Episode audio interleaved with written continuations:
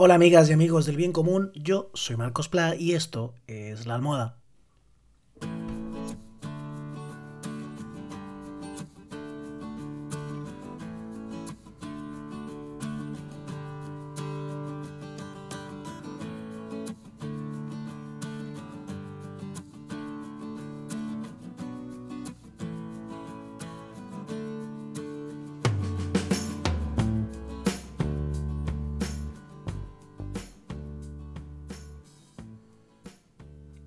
Buenas noches, ¿qué tal? Ojalá estéis muy bien. Hoy ha sido día festivo eh, aquí en eh, la comunidad valenciana donde yo vivo y en casa hemos aprovechado para hacer alguna reparación. Eh, teníamos desconchones en las paredes y bueno, pues hemos aprovechado para ponerles masilla, para pintar un poquito y mm, algo que en principio, bueno, pues hombre, mejor ir a la playa o a caminar por el monte, ¿no? O hacer una paella con la gente que quieres. Pero a mí me gusta, ¿no? Es una cosa que si la haces sobre todo en familia, que es como hemos tratado de hacerlo, pues tiene un punto que está guay. Em, lo único que hoy eh, había como una especie de, frustración, eh, de mal rollo, eh, que no tenía que ver exactamente con, con nuestras dinámicas personales, eh, que tiene que ver con eh, vivir con lo justo. ¿no? Eh, es decir, somos una familia... quiero contar hoy una cosa como muy personal, pero como creo que representativa de lo que le pasa a, millones de personas, al menos en España, ¿no? que es, como siempre digo, lo que conozco de más cerquita, que es que, bueno, hay gente en España que eh, ya no es que viva con lo justo, es que no tiene ni lo justo, eh, que pasa hambre, que no tiene una vivienda digna, o ni, aunque sea una infravivienda, porque muchas, muchas personas en España que eh, viven en una infravivienda, que no tiene las mínimas condiciones ¿no? para vivir bien, que quieren trabajar y no pueden, que no, que no, no, pueden tener acceso a un coche ni aunque sea uno de estar talado de muchos años, que, bueno, un montón eh, de cosas que, que, ya se suele considerar por las diferentes organizaciones eh, pobreza, ¿no? En mi caso, en el de mi familia, eh, bueno, pues eh, tenemos una casa muy sencillita, es un quinto sin ascensor, muy viejito. Eh, tengo un coche del año 2001 con el techo grapado, muy viejito también, pero oye, me lleva y me trae. puedo, hambre, no pasamos, no podemos permitirnos lujos, ¿no? Alguna vez, ¿no? Cuando las cosas van mejor, no ahora después del confinamiento, no haber podido trabajar, pero alguna vez alguna cosa ecológica intento juntar los viajes del trabajo para descubrir nuevos sitios para hacer campamentos con me llevo a, la familia y así, ¿no? Eh, tenemos algún pequeño eh, viaje de 3-4 días. Eh, una vida sin lujos, pero bueno, vamos tirando. Pero con lo justo, a partir de ahí, pues ya está, esos, son los gastos que podemos hacer, ¿no? el, el, mayor lujo que me doy lo tengo aquí, en el estudio donde grabo esto son eh, una eh, pasión que tengo con mi hijo, que es eh, coleccionamos figuritas, ¿no? De Star Wars y eso. y poco más, y poco más. Entonces, a la hora de reparar la casa, pues eh, sobre todo ahora, ¿no? con estos tiempos tan difíciles eh, por la crisis del coronavirus, hay que elegir. ¿no? De repente te pones a hacer algo y seguro que os ha pasado alguna vez, ¿no? empiezas a, sobre todo en una casa vieja como esta, empiezas a, a salir una cosa detrás de otra. ¿no? Hemos rascado un poquito la pared para eh, añadir la masilla, entonces en muchos sitios ves que eh, nosotros hemos comprado la casa, es una casa muy, muy barata, como digo, eh, y antes estábamos con un alquiler muy barato también, eh, de, los que ya no se encuentran en España, ¿no? hay gente que paga en España pues 500, 600 euros a veces por, por, una habitación, ¿no? En Madrid o Barcelona. Y pagábamos 200 y pico por toda la casa, cuatro habitaciones, ¿no? ya os digo, viejita y quinto sin ascensor y en esta radio de Valencia. Entonces, bueno, al ser viejita, pues y la, han mantenido con lo justo. Entraba un nuevo inquilino cuando, cuando la casa estaba de alquiler. Con el anterior dueño, pues le da una manita de pintura para que estuviera resultona, ¿no? Dentro de lo que cabe. Y entonces tú puedes decir, bueno, pues barata y bueno, pues pinta arreglada, pues vale, venga.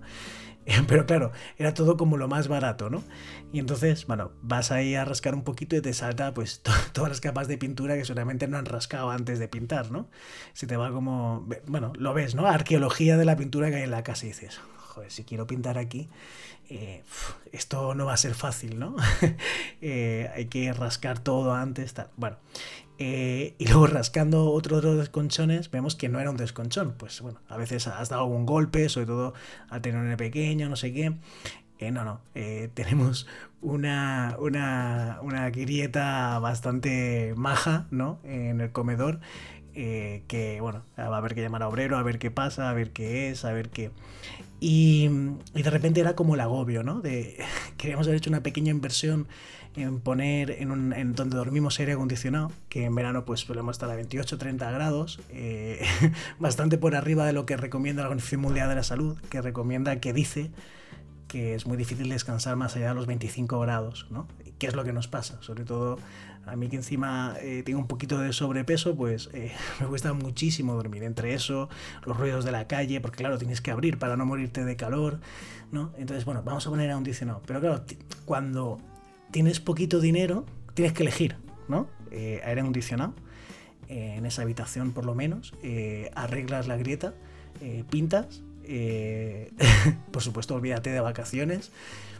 Bueno, quiero contar un caso concreto esto ya lo he contado en algún podcast, ¿no? La importancia de las circunstancias, de explicar las circunstancias concretas para que se entiendan las condiciones generales, ¿no? De lo que supone, por un lado, la pobreza, por otra, vivir con lo justito, como, como explico eh, en nuestro caso, ¿no?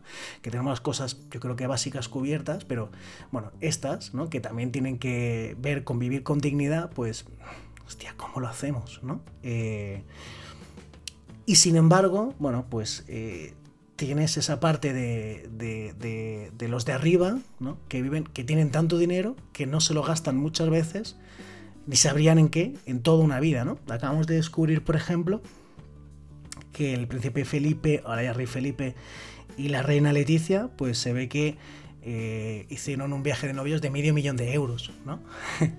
en esos viajecitos que aprovecho para además buscar sitio de campamento, pues al final no gastamos no sé, como vamos de tienda de campaña y albergues y cosas, pues, no sé, yendo 3 o 4, 200 o 300 euros, ¿no? La gasolina. Entonces, claro, eh, em, eso es como un ejemplo, ¿eh? ¿eh? Porque ha salido además en prensa estos días, pero ya, ya sabes, ¿no? Los coches de, de, mucha de esta gente que ya valen 80.000, 100.000, eh, y, y algunos más caros, ¿no? Eh, y, todos esos lujos todo el rato, ¿no? Comidas de. O, vinos de mil euros. De... Al final es como, bueno, entre el comunismo y el más absoluto libre mercado, ¿no? hay grados. Y el grado por el que yo apuesto es por el grado que al final es coherente con de lo que va este podcast, que es el bien común, que es la economía del bien común, ¿no? Y, tiene que ver con, que no haya nadie tan rico que se lo ponga muy difícil al resto de la gente para vivir de una forma digna, ¿no? Empezando por los que menos tienen. Entonces, antes de que a mí eh, nadie me eche una mano ni eh, haya más justicia para mí, desde luego, por ejemplo, eh, prefiero que se empiece con lo del ingreso, ingreso mínimo vital, que ya hablé por aquí de él, y se atienda a la gente que, por ejemplo, cerca de mil personas están en situación de sin hogar en Valencia cerca de mil personas. Es, es aberrante, eh, eh, lo mires por donde lo mires, ¿no? Es una vergüenza para nuestra sociedad. Entonces, vamos a atender esas cosas urgentes, que por supuesto que podríamos no tenerlas así, pero es que también eh, podríamos repartir de tal manera que, aunque irá abriendo gente que tuviera mucho dinero, bueno, pues millones no tuviéramos que estar comiéndonos la cabeza, ¿no? Para, aunque no sean las cosas de comer, las más básicas todavía, eh, bueno, pues las cosas que aún así yo creo que, es, que, también hablan de una vida digna, pues las pudiéramos, eh, no, no tuviéramos que rompernos la cabeza a ver cómo lo hacemos, ¿no? Eh, ¿Qué elijo? ¿Dormir? o que se me caiga el comedor porque hay una grieta, ¿no? que parece la falla de San Andrés. En fin, eh, no, sé, no sé si me he explicado con, todo esto, pero, pero espero que se entienda la idea, ¿no? De eh, que nos queda mucho todavía para eh, que podamos llevar una vida digna el conjunto de, nuestro país, ¿no? Y que yo creo que necesitamos repartir un poquito más.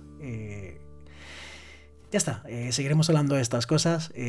Buenas noches, espero que estéis súper bien y ya sabéis que lo existente no agota lo posible.